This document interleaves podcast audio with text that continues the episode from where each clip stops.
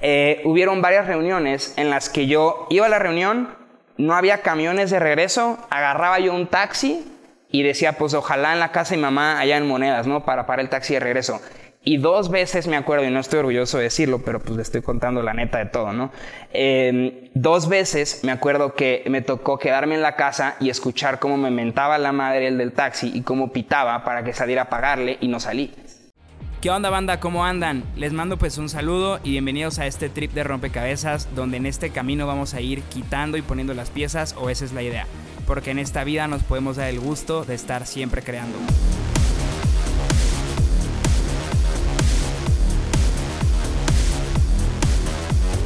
¿Qué onda banda? ¿Cómo están? Bienvenidos a otro trip de rompecabezas. La verdad es que estuve pensando mucho estos días de qué les quería compartir y pues pensé como en mucho como en todo lo que a mí me ha ayudado, en cosas en que de repente la he cagado, cosas que sí me han salido bien. Y yo siento que sobre todo sí va un poquito como enfocado a la gente que le gusta emprender y que está como en este camino de tener más libertad y hacer cosas diferentes y todo, pero creo que es un tema que le ayuda a mucha gente en general, independientemente de a qué te dediques. Yo para nada estoy en contra de tener un empleo, simplemente pues el emprendimiento fue como el camino que yo agarré y pues con el currículum escolar así que dijeras que había muchas opciones de, chamba, pues la neta no. Y eh, es como el tema de ir encontrando a las personas correctas, ¿ok? Te voy a compartir igual dos, tres historias. De hecho, hay una historia que nunca le he contado ni en eventos, ni en conferencias, ni nada eh, si, si, me ven este, sacar como que el chipi chipi, llorar, lo que sea, pues es parte de. Eh, ojalá que no. Pero bueno, eh, algo que yo creo mucho es que cuando estás empezando desde cero en cualquier cosa, sí es muy importante como ir cambiando tu entorno. Para mí el entorno, y sé que es algo que ya hasta se habla un poquito más en Facebook, redes sociales y todo este rollo, pero para mí el entorno es como si fuese una fogata y tengas un entorno eh, positivo no, tengas un entorno chingón o no, en realidad todos somos parte de un entorno y todos tenemos un entorno, ¿ok? Entonces, piénsalo de esta forma, es como si estás en una fogata y es de noche y está como oscuro, pues estando en la fogata con gente alrededor, te sientes seguro, te sientes segura. Y si de repente ves a lo lejos eh, otra fogata y tú sabes que eh, la fogata donde estás pues ya, ya, ya llegaste como que al límite y, necesitas salirte de ahí y ves a lo lejos la otra fogata, puede ser muy fácil decir, ¿sabes qué? Sí voy para allá, pero en el camino que vas hacia allá es cuando se pone oscuro, es cuando de repente hace frío, es cuando empiezan a pasar muchas cosas y es como justamente un punto en la mitad, un poco antes de la mitad, o inclusive puede ser como más cerca de llegar a la otra fogata, que como conoces el camino de regreso, sabes o, sientes más bien que regresar es más fácil cuando en realidad ya estás muy cerca de llegar. ¿Me explico? Entonces es muy normal que de repente estás haciendo como que ese cambio de ir a la otra fogata, de cambiar de entorno y te regresas. Así me sentía yo durante mucho tiempo y te quiero contar una historia que explica un poquito de esto. Eh, cuando yo tenía 18 años conocí a una de las personas más importantes de mi vida y es una persona con la que em, toda la vida voy a estar muy agradecido, que es de mis mejores amigos que se llama Pablo. Yo le digo el güero. y me acuerdo que el día que lo conocí eh, fue en un Starbucks, eran las 9 de la mañana y yo llegué drogado al Starbucks. este cuate pues venía de un contexto muy distinto, donde él se había levantado como a las 6, 7 de la mañana había escuchado eh, algún este audiolibro como de crecimiento personal y así. Eh, llegó en su Mercedes-Benz, pagado 100% por él, 100% por sus emprendimientos y todo. Y ha ido al gimnasio, o sea, llegó a las 9 de la mañana este güey después de leer, meditar, casi casi todos los super hábitos. Después de ir al gimnasio, llegó a la cita a las 9 de la mañana. Y yo venía de estar en una fiesta con personas que pues no es juzgar, pero la neta eran personas que pues no eran nada agradables, era un ambiente muy feo, donde llegué en vivo, ¿no? Este, estábamos en una casa y pues habían drogas y había alcohol, habían muchas cosas y yo seguía en ese mundo y me acordé, estando pues en el trip y todo el rollo, que tenía esta cita con esta persona, que me habían conseguido esta cita y me sentí como con mucha vergüenza de ir porque dije, ya la cagué otra vez, ¿no? Como, ¿cómo voy a llegar al café? Chance se me nota que estoy todo, todo zombie, ¿eh? todo paletoso. Y dije, ¿sabes qué? Voy a ir. Y me acuerdo que, pues eran, no estaba lejos, eran como 15, 20 minutos caminando. Llegué al café, llegué puntual, él no se dio cuenta porque en su mundo, pues no era como posible que alguien llegara drogado a las 9 de la mañana. y me acuerdo que llego al Starbucks, pido, este, este güey pide un café, yo no pedí nada, no tenía lana para un café, pero andaba bien a gusto en la fiesta. y entro al baño, yo traía un Samsung, que era un teléfono prestado, que me lo prestó un cuate como temporalmente, y esto no lo saqué de un libro, nada más fue como algo que me llegó en ese momento, que entré al baño y decidí borrar todos mis contactos. Había una forma de que reseteabas la cuenta del mail, no sé qué. Y platiqué con él un poquito, le dije, aguanta, voy al baño, me eché agua en la cara, quería ver qué, tan, este, qué tan, pues, qué tan mareado me veía. Me veía medio normal, o pues eso es lo que él conocía de mí, ¿no? Entonces, borro todos los contactos y lo único que entendí en ese momento es que tenía que seguir a esta persona. Y es alguien que amo con todo mi corazón, que me ayudó muchísimo y me sigue ayudando a la fecha en todo el camino del emprendimiento. Y para mí no era porque él tuviera dinero, era porque en mi mente era como, quiero conocer a esta persona y quiero hacerme su amigo y quiero estar en esa fogata, en ese entorno, no en el que yo estaba, porque se me hace muy loco y hasta como poco creíble. Él tenía en ese entonces 23 años, mi edad. Y yo dije, ¿cómo es posible que este güey a sus 23 años, sin haber acabado todavía la carrera, tiene un coche de ese estilo? A mí me encantan los carros. Y dije, ¿cómo puede que tiene un Mercedes pagado 100% por él? Te digo, no era el tema de la lana, sino era como, quiero conocerlo y quiero saber cómo piensa esta persona. Y pues evidentemente hace cosas muy diferentes a las que hacían las personas con las que yo estaba, ¿no? Entonces, eh, te quiero contar varias cosas como sacas de esta historia. Uno es algo que yo entendí, fueron varias cosas. La primera, y espero me creas en esto, puede ser que no sea cierto, pero yo camino por la vida creyendo en esta filosofía, en esta idea. Yo siento que, que todas las personas que neta, neta empezaron desde cero, o que empezaron como desde un punto muy diferente al que están ahorita, y que se han ganado las cosas por ellos mismos o por ellos mismas, yo creo que tienen como una necesidad, les guste o no, de ayudar a otras personas. Porque saben perfecto lo que es no tener lana, saben perfecto lo que es como no tener tranquilidad, no tener muchas cosas, y es como una necesidad que una vez que ya la armas, por así decirlo, pues quieres ayudar a más banda que salga adelante. De hecho, esa es la razón por la cual yo estoy aquí en este foro haciendo el podcast.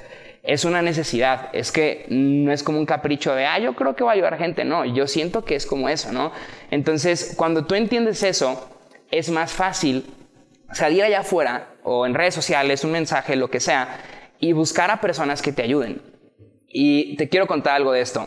Hay una historia que escuché hace un buen rato donde dicen que entrar al cuarto del éxito o entrar al cuarto de personas que te hacen mejor persona es como si te dicen que hay una fiesta en X departamento, no te invitaron, pero escuchas que hay una fiesta. Y mucha gente dice, pues no me invitaron, no voy. Pero hay algunas personas, y pues ojalá tú seas estas personas, yo sí soy así, que dicen, no me invitaron, pero yo quiero estar ahí. Entonces vas subiendo las escaleras y llegas a esta puerta y escuchas que hay un chingo de ruido. Y hay mucha música y hay mucha gente hablando y, riéndose y disfrutando y todo. Y tú estás como toque y toque la puerta y nadie te abre. Y dicen que el éxito y el cambiar de entorno es como si estuvieras en esa puerta y tienes que tocar súper fuerte, estar chingui, chingui, chingui, chingui, estar toque y toque y toque, para que la gente que está allá adentro, que ojalá caches como los mensajes dentro de todo este rollo, están ocupados. Están ocupados porque ya están haciendo los proyectos que querían hacer desde hace mucho tiempo y les costó trabajo. Pero te digo, tienen esta necesidad de ayudar. Entonces, si tú estás toque y toque y toque y toque y toque, aunque no les caigas bien casi casi, van a decir, alguien de la mesa va a decir, ábranle este güey, no sé quién sea, pero está chingue chingue y está toque y toque y toque y toque.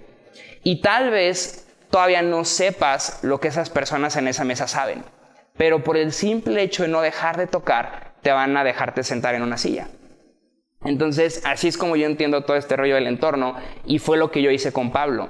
Yo empecé un negocio con él donde, por eso le agradezco tanto y por muchas más cosas, donde evidentemente, pues no me quiso ni por mi lana, evidentemente, menos por mis contactos y menos por mi ropa, porque llegué vestido con un traje de baño y una chamarra de piel. Todo mal, ¿no? Pero no sé por qué me quiso, pero se dio cuenta que tenía hambre y que yo quería hacer las cosas.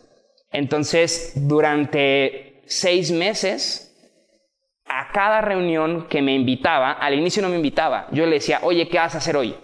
Y de ratos no me contestaba. Y yo le escribía, ¿qué onda Pablo? ¿Cómo estás amigo? Oye, ¿qué vas a hacer hoy? Para ver si puedo ir con ustedes. Seguramente en algún momento él dijo, este güey como que es muy intenso, ¿no? Y sí, sí soy muy intenso, pero vio que yo tenía hambre.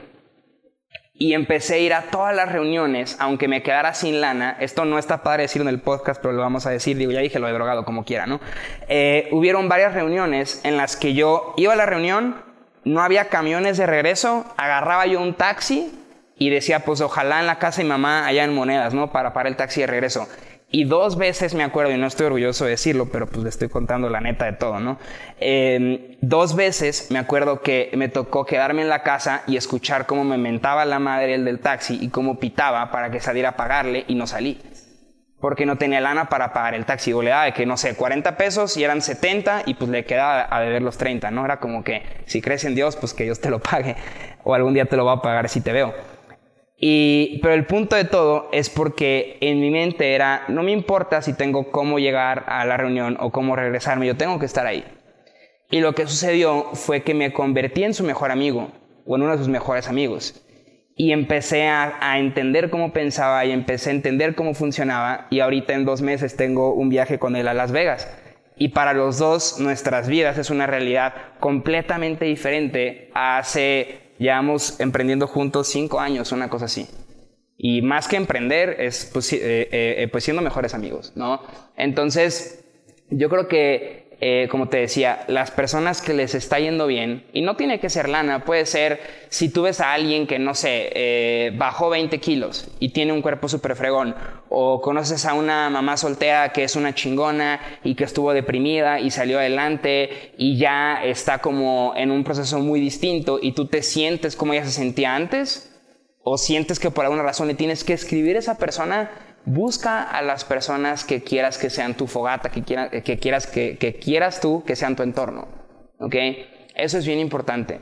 Eh, así es como yo lo entiendo. La verdad es que eh, creo que son como, no son muchas cosas, es mi forma de pensar, no son tantas cosas las que necesitas para que tu vida cambie y que empieces a avanzar. Y todos la cagamos y no es como que yo soy perfecto ni nada, pero pues hice este podcast, como te dije al inicio, porque lo quise empezar a hacer hace eh, cinco años, no, cuatro años, y yo dije, si yo les llego a hablar de algún tema, si les llego a contar la historia que sea, no les voy a hablar nunca de algo que para mí sea una idea nada más que nunca he puesto en práctica. Preferí esperarme cuatro años y hablar de cosas que ya había hecho antes, ¿sabes? Como para poderles decir, ¿sabes qué? Esto sí me jaló, esto no me jaló, todo el rollo, ¿no? Entonces, para mí, parte de todo esto que les voy a ir compartiendo, y ya se dieron cuenta que van a haber un chorro de historias, eh, estas tan leves, vienen unas como más eh, interesantes, pero es, eh, cuida tu entorno. Y no es que dejes de amar a las personas que son parte de tu fogata, parte de tu entorno, pero hay veces en las que los sigues amando, sigues estando para ellos, pero no puedes seguir compartiendo tanto tiempo con estas personas si esas personas no van hacia el camino hacia donde tú quieres ir. Yo me acuerdo que cuando empecé a emprender y empecé a cambiar de amigos y todo, pues muchos cuates me decían de que, güey, qué mamón, ya nunca jalas, no sé qué. Pero en la pandemia, que mi mamá tuvo que cerrar temporalmente su negocio y que yo fui la fuente de ingresos que mantuvo la casa durante cuatro o seis meses, Imagínate que yo le hubiera hecho caso a mis amigos en ese momento, ¿sabes? Entonces tuve que hacer como que ciertos, pues no sacrificios, pero ciertas decisiones. Y quien se va a quedar, se va a quedar. O sea, quien te quiere como cuate, como familia, lo que sea, te va a amar, aunque decidas jugarle al emprendedor, aunque decidas lo que sea. Y no odies a la gente que te critique por empezar a hacer cosas diferentes, solo es como, ámalos, pero no te puedes parar por eso. ¿sabes? Entonces, pues eso es un poquito. Irán saliendo más historias, más chocaventuras. Y pues nada, les deseo un día bien fregón, días bien chingones. Y pues nos vemos en el siguiente trip de rompecabezas.